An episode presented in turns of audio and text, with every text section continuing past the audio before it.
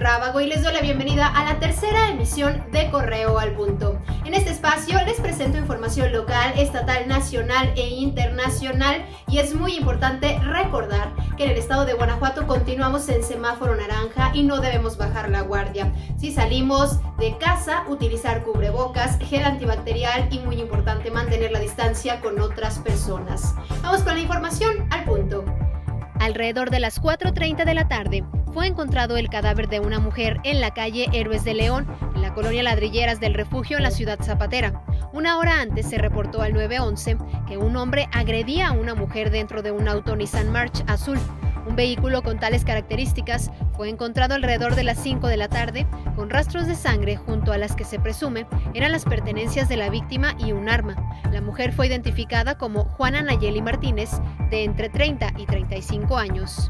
En más noticias, en un camino de terracería entre las comunidades Mogotes y Cerro Colorado del municipio de Valle de Santiago, fueron encontrados los cuerpos de tres personas que presentaban signos de tortura. Tenían alambres alrededor del cuello. Elementos de seguridad pública atendieron el reporte junto con socorristas de protección civil. Al llegar al sitio resguardaron las evidencias en espera de la llegada de personal de la Fiscalía General del Estado. En la actualización de coronavirus, en las últimas 24 horas se reportaron 401 nuevos casos de coronavirus en el estado, mientras que ayer se registraron más de 40 defunciones en una jornada. Este jueves, la Secretaría de Salud reportó solo 28. Esto se traduce en un total de 37.376 contagios y 2.478 muertes en Guanajuato desde el inicio de la pandemia. León está cerca de las 950 víctimas mortales y contabiliza 13.261 pacientes positivos.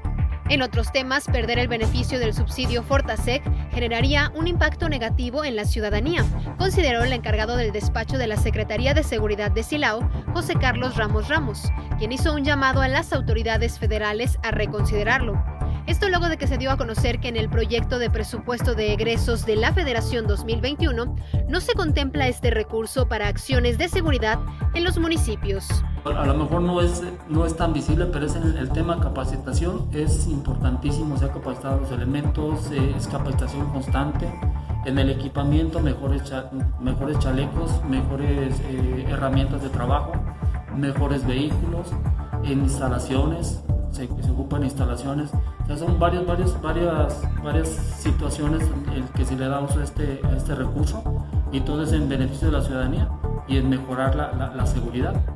Lo invito a que se quede conectado e informado con nosotros a través de redes sociales. Nos encuentra como Periódico Correo. En nuestra página web, periódicocorreo.com.mx y mañana a primera hora no se olvide de adquirir nuestra edición impresa. También mañana lo estaré esperando con los cortes informativos. Cuídese mucho y que tenga una excelente noche.